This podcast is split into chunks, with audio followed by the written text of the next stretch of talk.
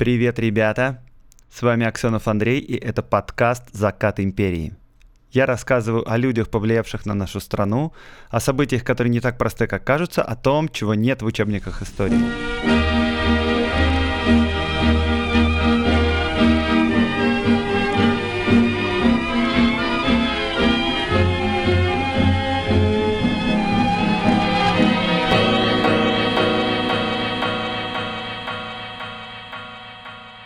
Вы слушаете бонусный выпуск подкаста «Закат империи». По традиции, в конце сезона я делаю специальный выпуск с уважаемым историком, который разбирается в какой-то теме. И сегодня мы будем говорить про деньги и про то, какое место они занимали в жизни людей в то время. После этого выпуска подкаст уходит в отпуск. И вот что я хочу сказать. Два месяца вот этот самый выпуск, который слушаете вы прямо сейчас, будет самым верхним в списке.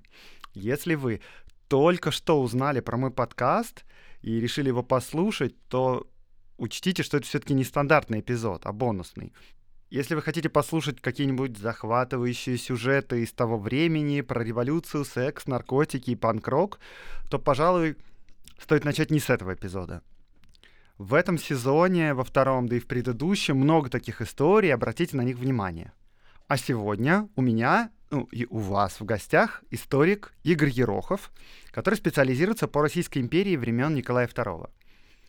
Признаться, я испытываю огромное уважение к нему и к его подходу, спокойному, непредвзятому, но самое главное, чем я восхищаюсь, это широкое погружение в контекст у Игоря Ерохова. Потому что, чтобы понять суть событий того времени, часто нужно хорошо понимать обстоятельства жизни тогда, как люди мыслили, что их окружало, как была устроена жизнь того времени. Некоторые вещи вообще никак нельзя спроецировать на наше время. Не зная этих вещей, можно сделать неправильные выводы. И вот чем меня восхищает Игорь Ерохов, как раз глубочайшим погружением в контекст. На самом деле вы с ним уже немного знакомы. В прошлом сезоне был выпуск про убийство на станции Тихорецкой, и вот он сделан полностью по небольшому исследованию Игоря Ерохова. В свое время во многом благодаря Игорю Ерохову я полюбил этот период и очень рад, что сегодня он со мной с вами. В описании эпизода я поставлю ссылки на блог Игоря и отдельно поставлю ссылки на два огромных поста, где он в формате реддитовском Ask Me Anything отвечает на любые вопросы о времени Николая II. Там в обеих постах по тысячу комментариев, безумно интересно, я очень рекомендую вам почитать. Займитесь на досуге, пока подкаст будет в отпуске. Переходим к сегодняшней теме. Сегодня мы будем разговаривать про деньги. Какое место они занимали в жизни людей, как люди брали кредиты, брали ли, сложно ли было начать свое дело, как платить налоги, как работали банки и так далее. Но начнем мы, пожалуй, с самого начала тогда денежная система была привязана к золотому стандарту. И первое, что я хотел бы спросить, это какие деньги использовались тогда, чем они отличались от сегодняшних денег? Были ли какие-то заменители денег? Использовались, например, чековые книжки? Вот как с этим всем дело обстояло? Да, добрый день все. Давайте мы начнем наш рассказ с золотого стандарта, денежной системы, которую человечество, в общем-то, уже забыло. Ну, что важно понимать про золотой стандарт.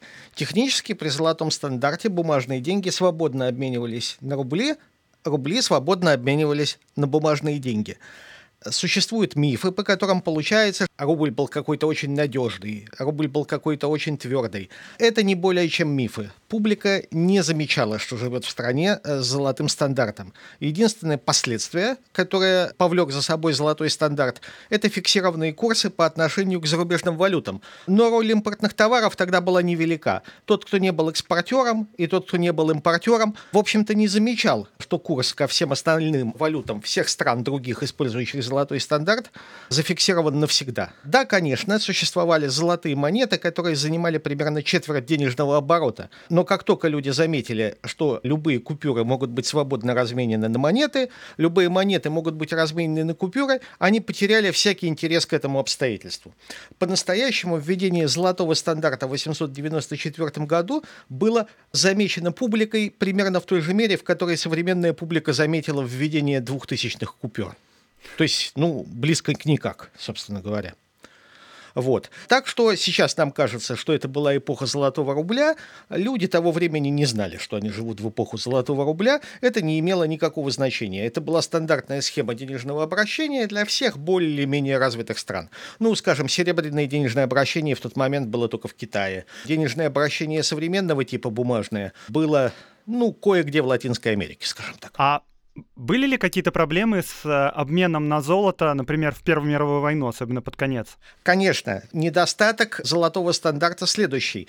Золотом, в принципе, можно покрыть агрегат М1, то есть наличные деньги. Это и было сделано в царской России. В теории, если бы все граждане пошли и разменяли бы все э, банкноты на золотые монеты, золотых монет бы хватило. Но невозможно покрыть золотом весь агрегат М2, то есть вклады в банках невозможно представить панику, при которой держатели наличных бумажных денег побежали бы менять их на золото, а держатели банковских счетов не побежали бы снимать золотом с банковских счетов. Так вот, агрегат М2, включающий в себя безналичные средства на текущих счетах и депозитах, конечно, никаким золотом не покрывался близко. Поэтому, как только началась война и началась паника, естественно, совершенно, что за два дня до начала войны, когда было очевидно, что война вот-вот на пороге, конечно же, обмен золотом закрыли. Ага. А замеч, замечу, что люди того времени зазевались.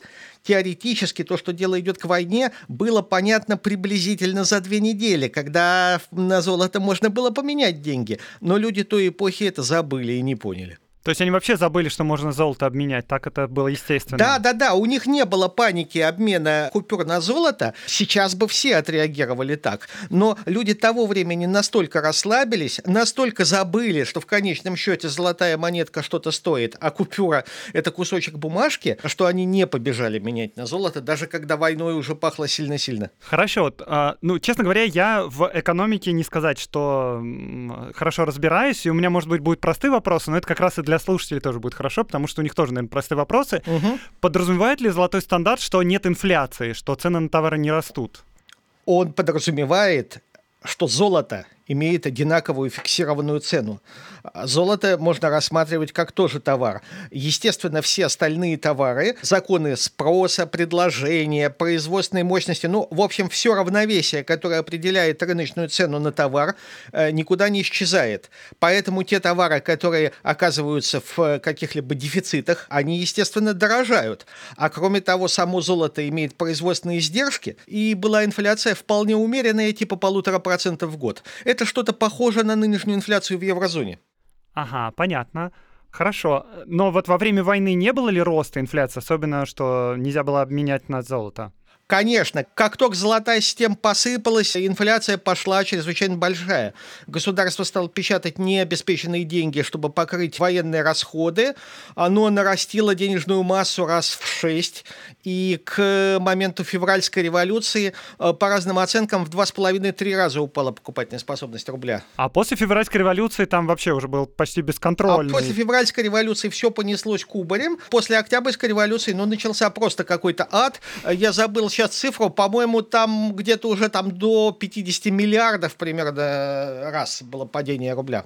Ну и это все закончилось введением уже золотого советского рубля, но мы уж так далеко, наверное, не будем забираться. Ну, он, был, он тоже был не совсем золотой, он скорее считался золотой, да. Не будем забегать действительно так долго, там сложная история. А, хорошо. А были ли какие-то еще, ну, типа суррогаты, может быть, денег, типа бондов, э, что-то да, в этом роде. Да, да, суррогаты денег в ходу были. Значит, дело в том, что царское правительство сохраняло за собой очень маленькое эмиссионное право. Оно э, объявило, что оно выпустит необеспеченных золотым запасом денег не более чем бумажных денег, не более чем на 300 миллионов рублей. Это очень мало. Общей денежной массы перед войной было уже 2,4 миллиарда. При этом э, правительство не использовало даже это эмиссионное право. То есть все банкноты были покрыты золотом, которые хранились в Государственном банке. Э, эта политика чрезмерно жесткая. Например, у англичан золотой запас покрывал не более чем 10% фунтовых купюр, а в России 100. Значит, эта политика чрезмерно жесткая привела к тому, что денег все время не хватало в обороте.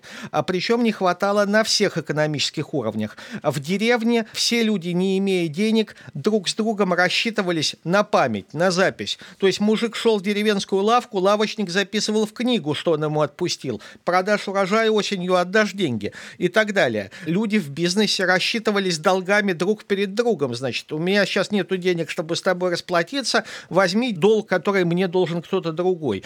И так далее, и так далее. И также в ходу были широко суррогаты. Были очень популярны в бизнес-кругах так называемые серии, краткосрочные облигации. У них не было купона, то есть это была 100-рублевая облигация, у которой, например, там давала 3% годовых, и через 4 года тебе давали 112 рублей за нее в государственной кассе. Значит, вот эту облигацию, присчитывая проценты, которые уже накопились, ее использовали как рубли. Люди широко в бизнес-обороте рассчитывались свидетельствами государственной ренты бессрочной. И, в принципе, если человек покупал что-то огромное, ну, предположим, он дом покупал, предприятие, пароход – то подразумевалось, что покупатель придет не с рублями, он придет с государственными ценными бумагами, имеющими фиксированную стоимость. Э, конечно, это свидетельство нехватки рублей, несомненно. А бывало ли такое, что вот на каких-то заводах, например, печатались там местные купоны, которые можно отоварить только в местной лавке, ну, Примерно как это было вроде в США. Чуть-чуть, чуть-чуть это происходило, но с этим государство боролось. Была фабричная инспекция, которая считала, что все операции фабричных лавок приводят к нарастанию трения между рабочими и фабрикантами. Исходя из этого, все это было поставлено под жесткий контроль и поддушено. Ага, отлично. А, а как насчет тогда вот безналичных расчеток сначала у частных лиц? То есть вообще насколько распространено было хранить деньги в банке и расплачиваться, скажем, там чеками, как это тоже в Америке было. Для этого надо посмотреть, насколько были распространены сами банки. Значит, в Америке в тот момент было выше 20 тысяч банков. В России было в среднем около 40 банков. От 30 плюс там до 40 плюс. Туда-сюда колебалось их число. Ну, были небольшие недобанки, слабые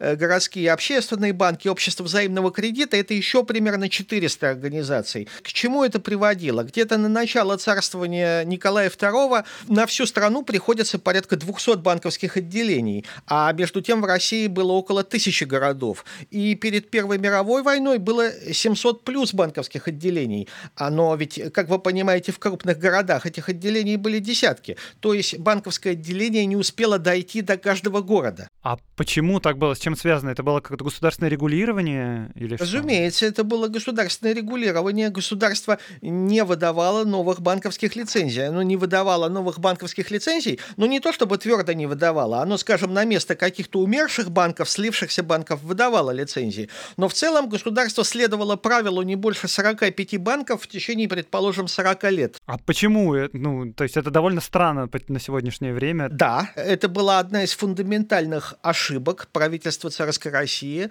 которая, на мой взгляд, привела к значительному торможению экономического развития именно так. Но как-то же они объясняли себе, почему они ограничивают количество количество банков? Разумеется, они считали, что они повышают надежность банков, снижая конкурентность.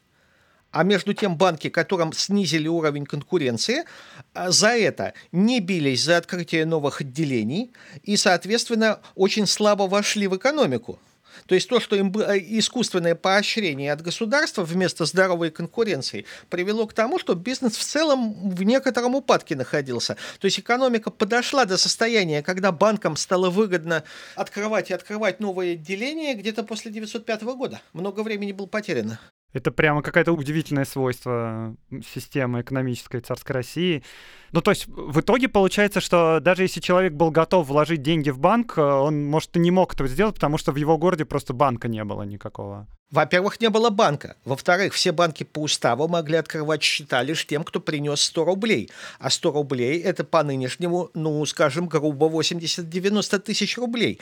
То есть все мелкие вкладчики были принципиальным образом отсечены от банков. Хорошо. Был такой крестьянский поземельный банк, организованный государством. Для чего он был нужен? Зачем он нужен был крестьянам? Для чего он использовался? Значит, крестьянский банк не очень отличался от всех остальных банков. Он занимался э, обычной ипотекой. Значит, смотрите, как выглядела ипотека для всех. Выглядела она странно, не как современная. Ты предоставлял под залог имущество, Э, тебе выдавали кредит, но выдавали не деньгами. Так. Тебе выдавали ценными бумагами, облигациями ипотечного банка. Они назывались закладные листы. Ты должен был их самостоятельно продать, чтобы получить деньги. Ага, а как это связано было, допустим, с домом или с землей, которую я пытался купить? А абсолютно так же. Э, вы предоставляли покупаемое, не обязательно покупаемое. Для той эпохи ипотека мало связана с покупкой. А. В основном ипотеки брали люди, у которых уже есть имущество. Это тоже отличало ипотеку тех лет. Кто тебя не спрашивал, зачем ты берешь ипотеку? У него не было целевого назначения. Ипотека – это кредит под обеспечение недвижимостью, не более того. Значит, э, ты предоставляешь недвижимость, либо прямо покупаемую, либо ту, которая у тебя давно, тебе выдают соответствующей стоимости пачку закладных листов. Ты их продаешь, если хочешь иметь деньги. Если ты их не продаешь, то владелец этих ценных бумаг, по которым будут идти проценты. А так вот, крестьянский земельный банк, какой он имел специфику? Для крестьян все это считалось слишком сложным. Крестьянский земельный банк был единственным банком, э, где крестьянин хотел выбрать землю. У банка был свой земельный фонд, он покупал землю у помещиков крестьянину эту землю выдавали без всяких закладных листов, и за ним считался долг, по которому он должен был платить под залог этой земли. И там были льготные ставки. Государство покрывало бесприбыльность этого банка. Ага, ну я так понимаю, что наибольшее распространение это получило после Столыпинских реформ? Да, крестьянский банк существовал давно, он существовал с 880-х годов, но там были плоховатые условия, а где-то в 905 году в связи с крестьянскими волнениями крестьянский банк, скажем так, оживили. Решили покрывать его дефициты из бюджета, чтобы он мог работать в небольшой убыток, соответственно, понизили процент, соответственно, просто насытили его оборотными средствами, чтобы он скупил землю у помещиков, Э, которые, естественно, после разгула БЛМ движения в деревне продавали активнейшим образом поместье. Ага, отлично, понятно. А, ну плюс еще купечество активно покупало землю, тем более, что цена земли росла постоянно. Да. Это же и Чехов пишет.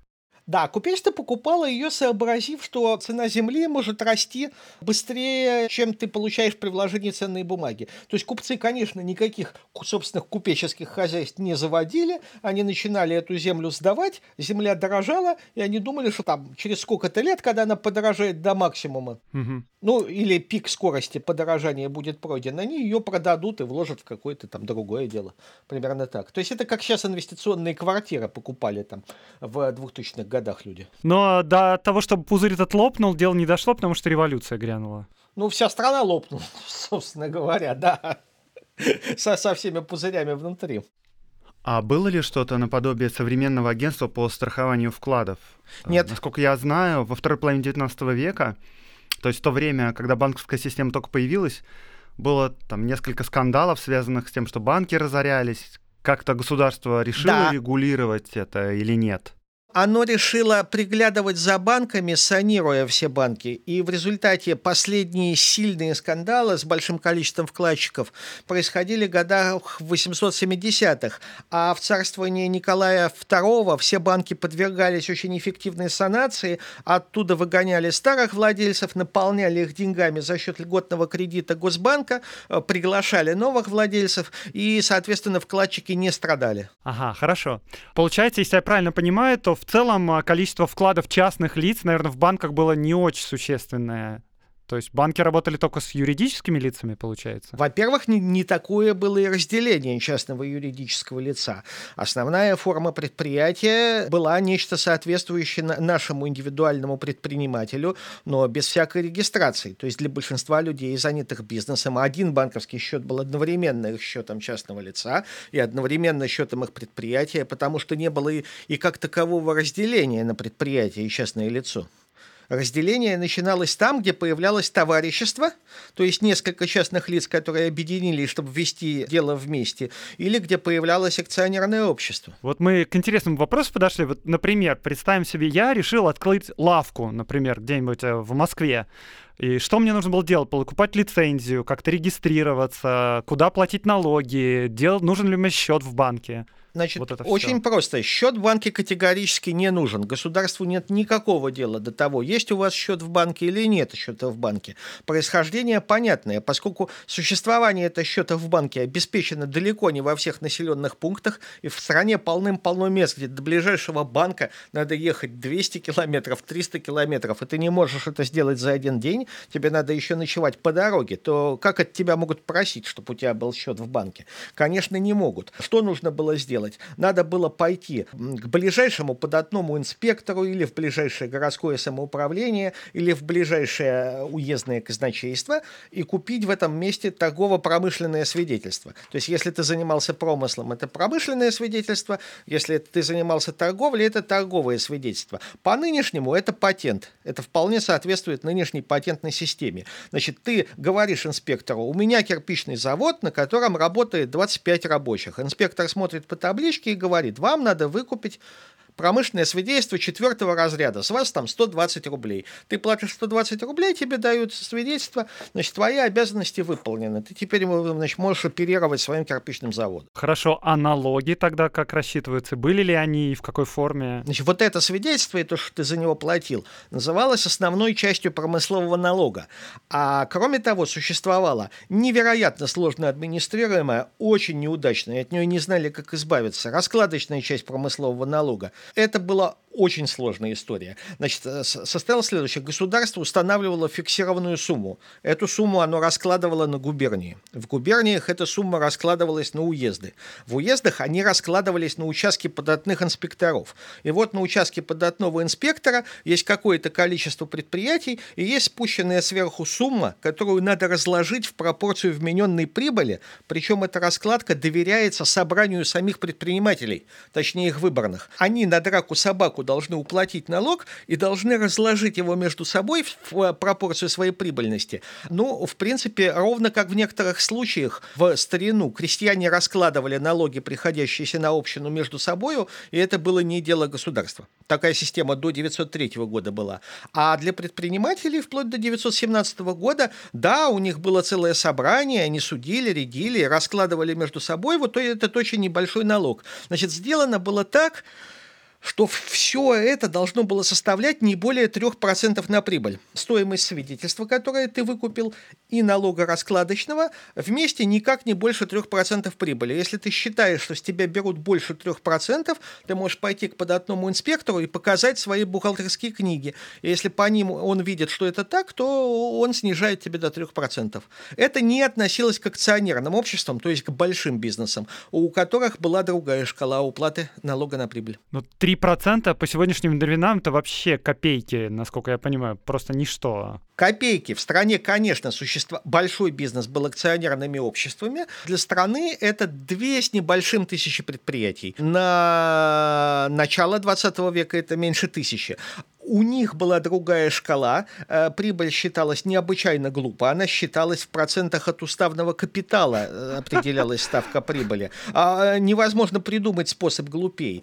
И, соответственно, все предприятия мухлевали с э, определением уставного капитала, поскольку, значит, чем у тебя больше, тем ставка налога оказывается меньше. И самым верхом налога было 12% прибыли по-моему, это супер мало, особенно по сегодняшним временам. Я чуть-чуть уточнить и отмотать назад хочу. То есть получалось фактически, если мы берем не про акционерное общество говорим, а про там, обычные товарищества, чем больше вот этих товариществ есть в уезде, тем в сумме они меньше платят налоги каждый. Правильно же получается? Нет, считалось, что по всем уездам разложено в пропорцию суммарной доходности всех бизнесов в этом уезде. То есть на дохлые уезды спущена меньшая сумма, на уезды преуспевающие спущена большая сумма. Так что в результате как бы разложено честно. Работало это плохо, но поскольку это были копейки, действительно для бизнеса, ну, там, предположим, эффективная ставка была 2,5% прибыли налогообложения. Поскольку это было копейки, большого общественного возмущения не было из-за этой бестолковой системы.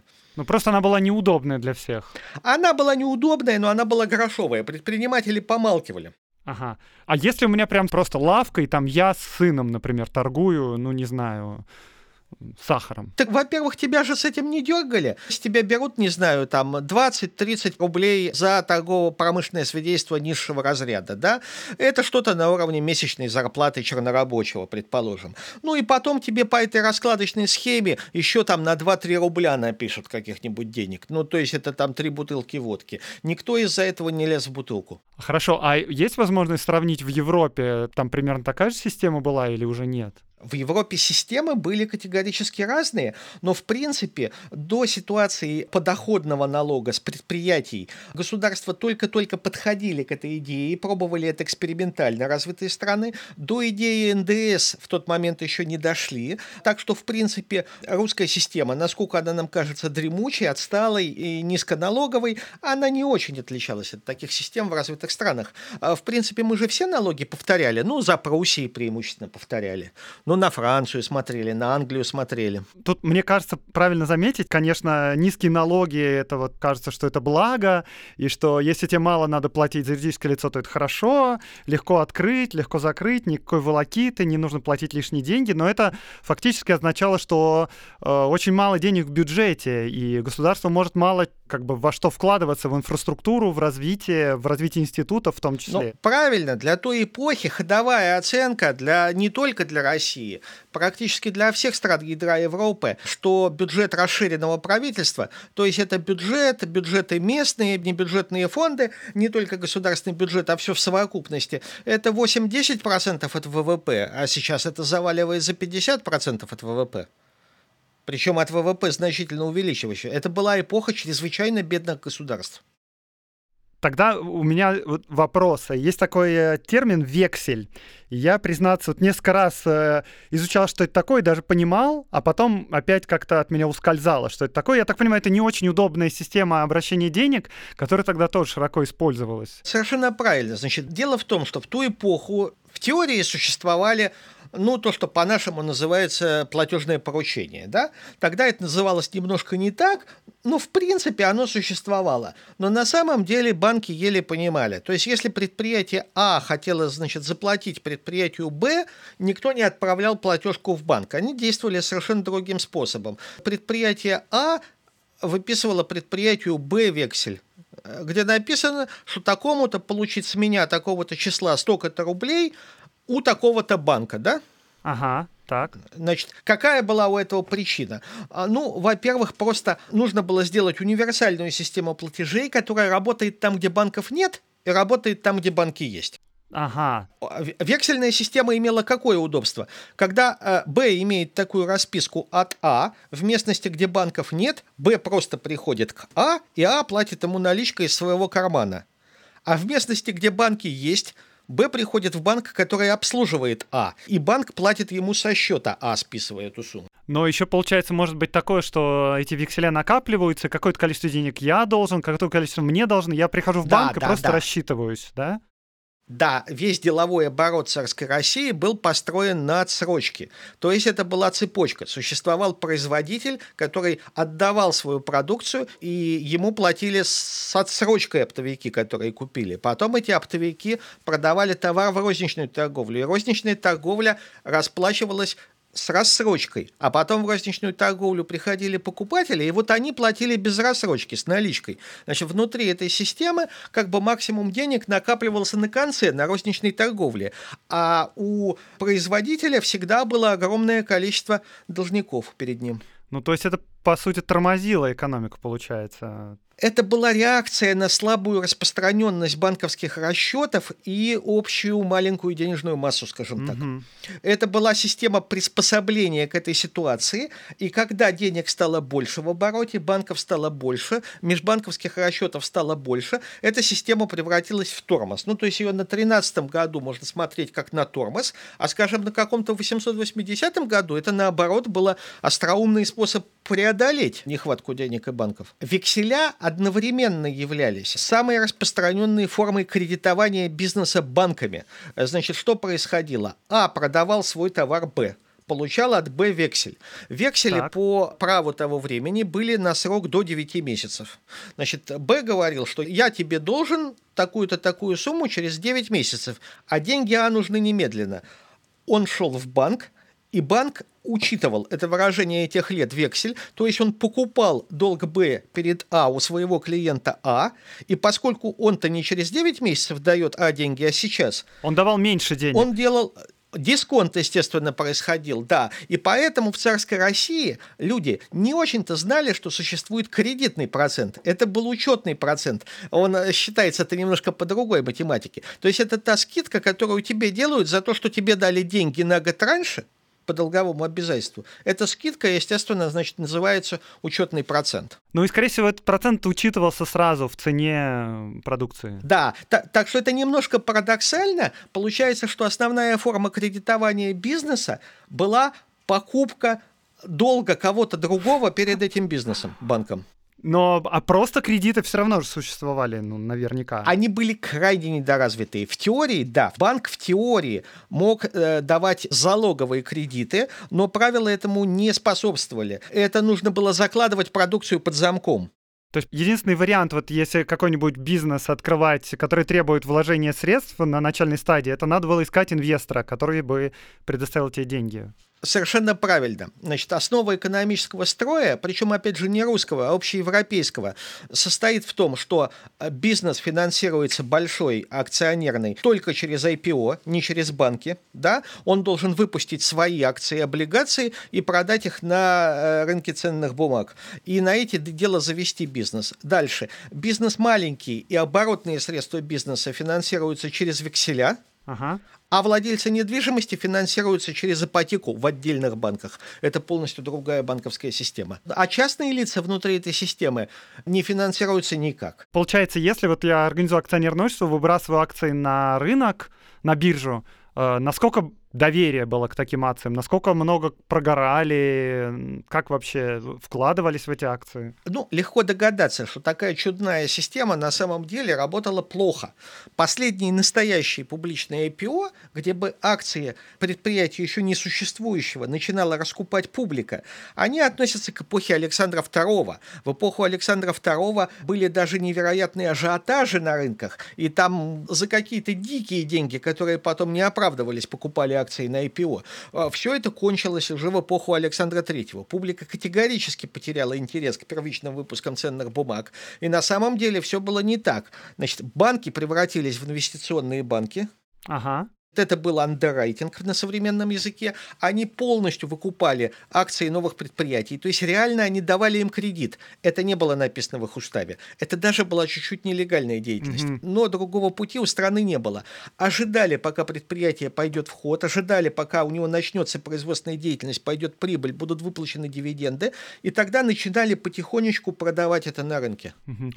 Ну и, насколько я знаю, вот в Николаевскую эпоху вообще довольно распространено было хранить свои средства в ценных бумагах. А, ну, я имею в виду, если у тебя их много, этих средств. То есть там царская семья хранила в ценных бумагах. Да, конечно. В принципе, это очень важно для понимания того, как функционировала экономика царской России. Гарантированные государством ценные бумаги полностью забили по привлекательности банковские депозиты и, соответственно, некоторым образом обескровили банковскую систему и кредит. Объем находящихся у населения на руках э, ценных бумаг, он был раз, наверное, в 4, в 5 в разные времена больше, чем объем текущих счетов и вкладов. Да, э, была государственная рента, ультрапопулярная, и, соответственно, да, все люди накапливали исключительно в рентах. Но да, даже были какие-то, ну, не сказать, чтобы скандалы, но критика того, что дворяне, которые, по идее, должны были развивать свои там хозяйства, и они предпочитали продавать свои хозяйства, уходить в ценные бумаги, и таким образом теряли связь да. с землей и там и все такое прочее. Да, да, конечно. Э, рента была э, супервыгодна. Государственный долг, который существовал на начало Первой мировой войны, э, самые старые бумаги относились еще к покрытию последствий наполеоновских войн. По-моему, самые старые из займов, по которым платило правительство Николая II, они из эпохи Александра I происходили. И государство таким образом успешно выполняло свои обязательства в течение примерно 90 лет по займам. Да, да, то есть дефолтов никаких не было, это были надежные вложения средств. Это были надежные вложения средств. И, в принципе, у них была хорошая доходность. 4% рента часто шла ниже номинала, и эффективная доходность была примерно 4,5% при полуторапроцентной инфляции. То есть эти бумаги приносили где-то 3% над инфляцией при абсолютной надежности, как казалось людям того времени. И это очень сильно отвлекало инвестиции от бизнеса, без малейшего сомнения. А да, действительно, помещики, у которых плохо шли дела, крестьяне неисправно платили аренду, вот напал какой-то урожай, там, не урожай, вот подешевела рожь, и имели огромный соблазн продать к черту это имение э, и превратиться в рантье. Может быть, даже по этой ренте у тебя получится чуть меньший процентик, зато наверняка. Я чуть-чуть уточню тогда. То есть, получается, я мог купить вот эту облигацию ренты, правильно говорю? Да, да, свидетельство ренты. И говоря, свидетельство да. ренты, и оно работает бесконечно. Я бесконечное количество времени получаю процент да, по да. Да, то есть вы покупаете тысячерублевое свидетельство ренты, и теперь вам, как казалось людям того времени до скончания века, 40 рублей в год платят.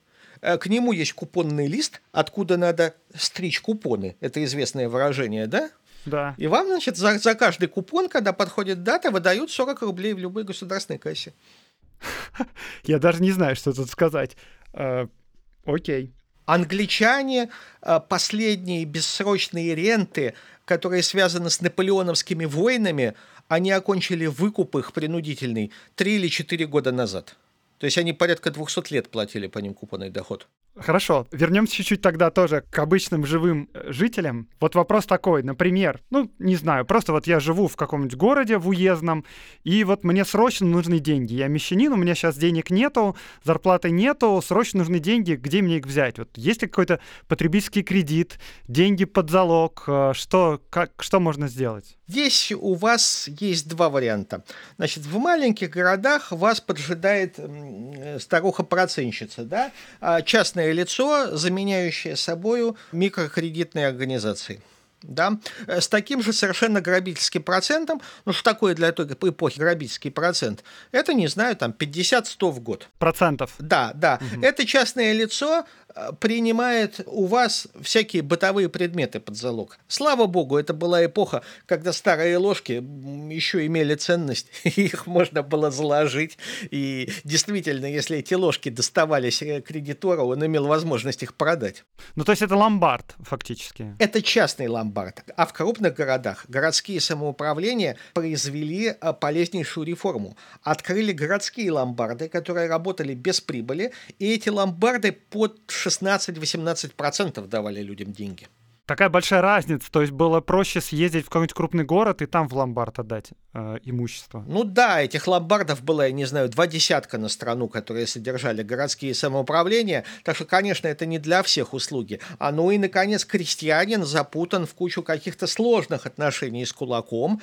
И, э, скорее всего, ему придется что-то отрабатывать на очень невыгодных условиях за долг. Ага, но с другой стороны, можно было вполне довольно длительное время приходить в лавку, просить за записать э, в долг, э, брать оттуда товар и расплатиться там в конце, да. в конце урожая. Но вообще урожая. в стране остро не хватало мелочи. А, куча народу в какой-нибудь деревне просто брало в лавке на запись, пока не набирался целый рубль. А, просто потому что не было копеек, чтобы оплатить, был рубль. Ну, чуть-чуть было, но никому не хотелось э, тратить эти ценные копейки, которых может не хватить завтра. Проще записать за человеком, который никуда не денется, и когда наберется на рубль, он отдаст рубль. Примерно так. Хорошо, а тогда вот такой еще вопрос. Легко ли было купить валюту э, иностранного государства? Где это можно было сделать? Допустим, я хочу уехать куда-нибудь в другую страну. Ну, смотрите, значит, с валютой была ровно такая ситуация, как сейчас вы хотите купить датские кроны. В принципе, это не запрещено, да? Пойдите и купите. А с другой стороны, зачем вам кроны? И зачем кроны кому-то, кто будет вам продавать? Приедете в Данию, разберетесь на месте. Значит, идеи накопления валюты не существовало, потому что все валюты были слиточками одного и того же золота, правильно, с разным чеканом на них. И, собственно говоря, царский рубль был либо слиточком золота, либо сертификатом, по которому тебе немедленно давали э, слиточек золота. Так что накопить на случай вдруг чего-нибудь случится, как сейчас приходится э, нам в голову, такой идеи не было вообще. Соответственно, валюта была нужна только путешественникам. Хорошо, а если еду в Данию, то что мне делать тогда? Здесь есть два варианта. Вы могли в своем банке купить чек на датский банк, ну, то есть вы платите рублями, а вам дают чек, по которому вы из датского банка можете получить какое-то количество, условно скажем, датских крон. Приехав в Данию, вы там выходите с вокзала, идете в ближайшее отделение банка, и вам дают кроны. Но это должно быть как-то связано между собой банки, да, правильно? Банки между собой рассчитаются, это совершенно не проблема. То есть это прям в любой банк практически можно было зайти? Да, любой банк продавал клиентам чеки на валюту. Ага, отлично. Супер. Мне просто пришло в голову, вот, допустим, что мне делать, если я хочу отправить деньги в деревню родственникам или в другой город? Как их переслать? Честно говоря, в деревню деньги не переслать э, никак.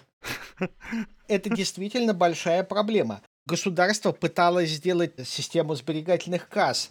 Они были большего проникновения, чем банки. И их было, предположим, 2000 где-то на страну. Это, кстати, тоже очень мало для страны, где живет 170 миллионов человек.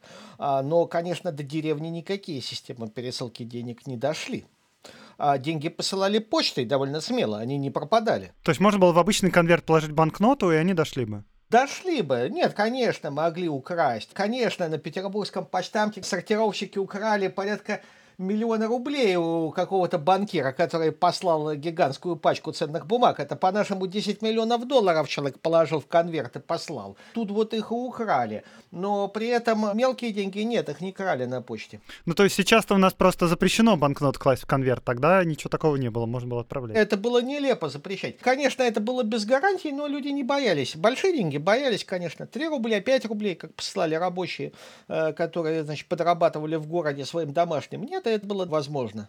Хорошо, у меня а, такой вопрос, может быть, под конец, но может быть он будет немного глобальным. А, я чуть-чуть подводку к нему как бы сделаю. А, насколько я понимаю, в Российской империи э, прям существовал такой серьезный разрыв по доходности. Вот, допустим, если мы берем, ну, даже не крестьян, а рабочих, которые живут в городе, даже если это квалифицированный рабочий, он там получает, ну, 600, 800, ну, там тысячу рублей в год. Поправьте меня, если не прав. И то есть на эти деньги он в целом там мог снимать угол или даже комнату, у него там могли быть дети, но в целом он довольно стесненно себя чувствовал. С другой стороны, вот потом был какой-то разрыв, и следующий э, как бы шаг, это вот были там выпускники, допустим, вузов, э, молодые инженеры, чиновники, которые сразу же по выходу из вуза получали там 2000 рублей или 2000 рублей и больше. И вот этот промежуток между тысячу и двухтысячными, он как бы был э, недостижим для обычных людей. То есть крестьянин рабочий, как вот он не старайся, он не дойдет до 2000 рублей. А 2000 рублей это означало, что у тебя может быть квартира, прислуга, там чистая одежда, дети в гимназии, и вот этот разрыв, он никак не уменьшался. Смотрите, значит, если мы начинаем измерять этот разрыв численно, не происходит ничего страшного, да? Рабочий получает 800 рублей, а доктор получает 1600 рублей. Угу. Это совершенно нормальный разрыв. Сейчас в европейских странах наблюдается примерно то же самое. А, в принципе, есть данные, позволяющие подсчитать индекс Джини. Дело в том, что с 903 года начали подготовку к введению подоходного налога, которая никогда не закончилась. И в ходе этой подготовки оценили количество уровень дохода всех семей, получающих выше 1000 рублей. Поэтому современные экономисты могут посчитать индекс Джини для царской России. А я не помню э, точных цифр, но это что-то современное среднеевропейское э, бесконечно ниже, чем в современной России. По-настоящему неравенство численное было не очень большим, а неравенство цивилизационное э, было огромным. Ага, вот что, что это значит? Это значит, что между человеком, который одет в что-то сермяжное, у которого живут вши в э, нечесанной бороде, которого плохо пахнет. Это пассажир третьего класса в царской железной дороге, до пассажира второго класса, на котором надет сюртук. Под сюртуком довольно чистая рубашка. Э, на нем совершенно заведомо не живут вши, да. Мужик в смазных сапогах в третьем классе. Пассажир второго класса в ботинках и так далее. Э, между ними лежит цивилизационная разница. Сейчас между человеком, который получает 30 тысяч рублей и 60 тысяч рублей в месяц, если они едут в метро, в метро и классов никаких нету, и в железной дороге продолжают быть классы, но между человеком, который едет в плацкарте, и человеком, который едет в купе, вы не усматриваете вот этой физической разницы, как вы понимаете. Ага, но этот разрыв, э, был ли такой, что этот разрыв был очень сложно преодолеть? Потолок, как бы, до которого ты... Да, да, этот разрыв очень небольшой численно. То есть разрыв между 50 тысячами рублей зарплаты и 100 тысячами рублей зарплаты. Ну, для нас мы не можем сказать, что эти два человека разные меры представляют, да? Да, да, да, верно. И люди с 50 тысячами рублей, двумястами тысячами рублей зарплаты сейчас не представляют разные миры. Они примерно одинаковые, собственно говоря.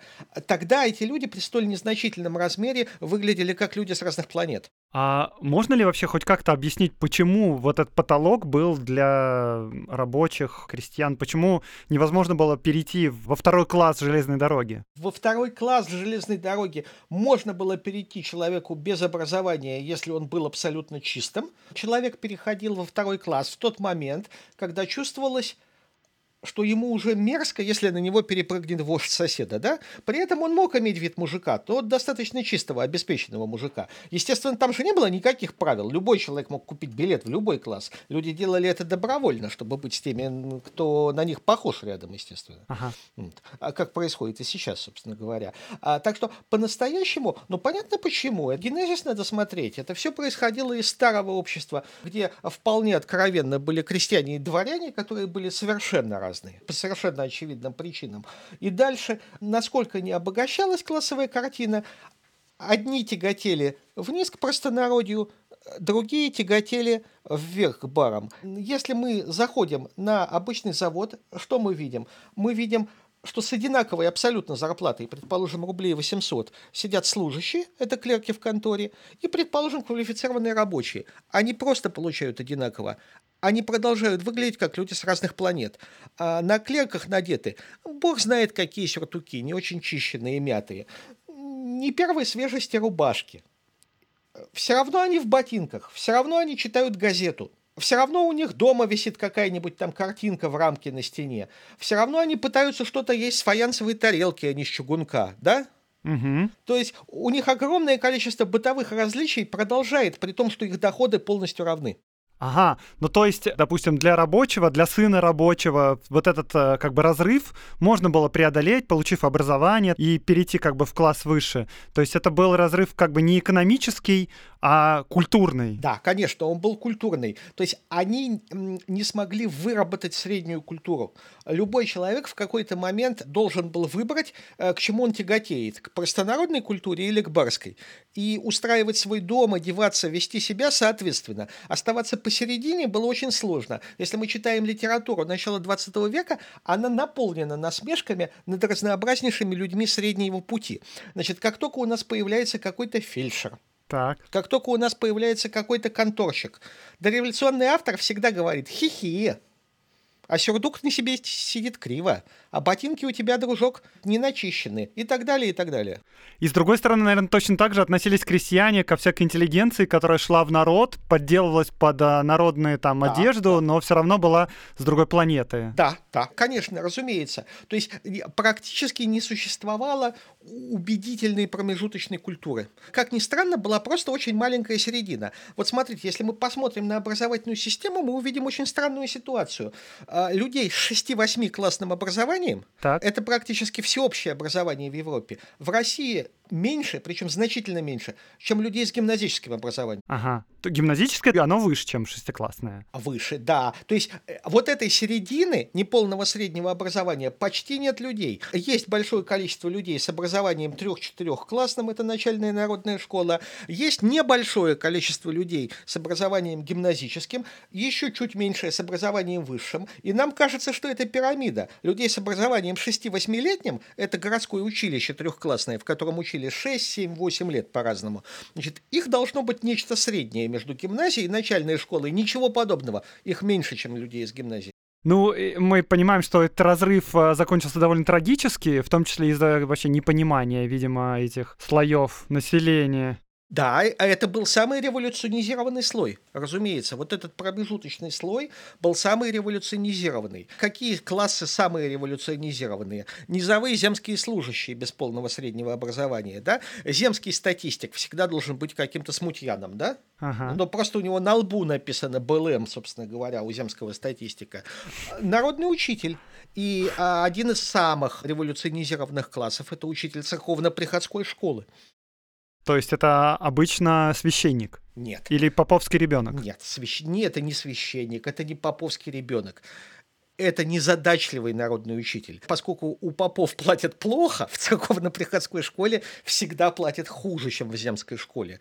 Туда попадает народный учитель второго сорта – который даже в земскую школу не попал.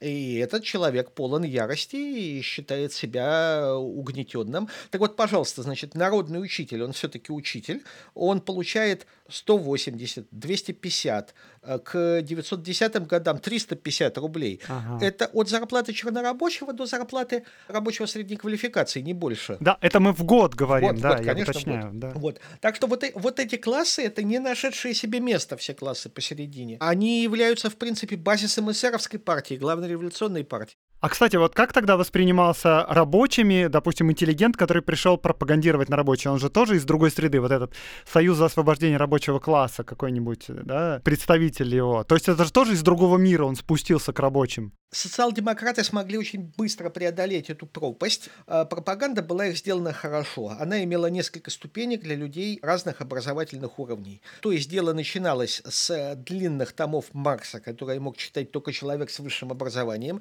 и то, скажем честно, ничего не понимал а заканчивалось какой-то элементарнейшей листовкой, которую один малограмотный рабочий мог читать другому малограмотному рабочему. Поэтому у них были листовки для самых глупых, упрощенные брошюры, умеренно упрощенные брошюры, упрощенные книги.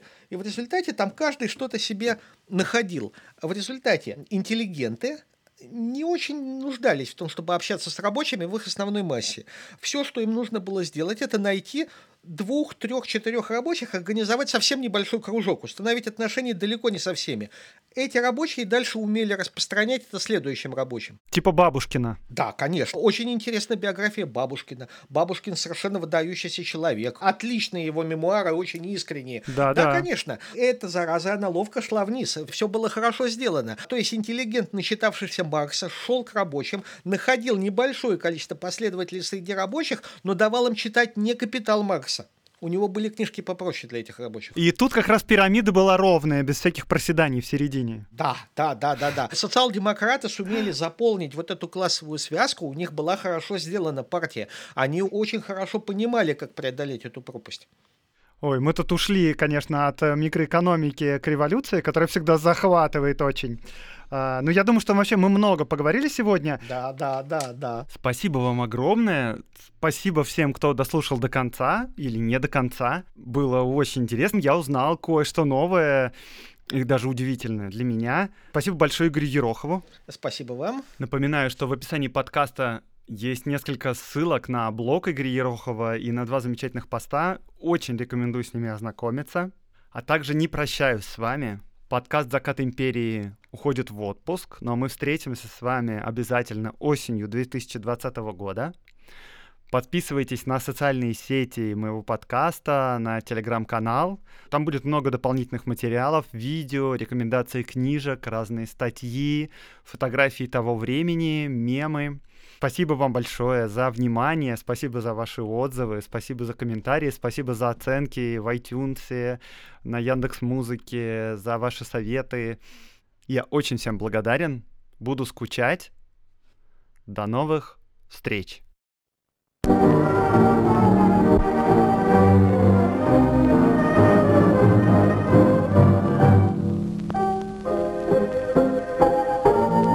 Это был подкаст «Закат империи» и с вами Аксенов Андрей. Я рассказываю о людях, повлиявших на нашу страну, о событиях, которые не так просты, как кажутся, о том, чего нет в учебниках истории. Лайк, репост, подписывайтесь на мой канал. До новых встреч в новых выпусках подкаста.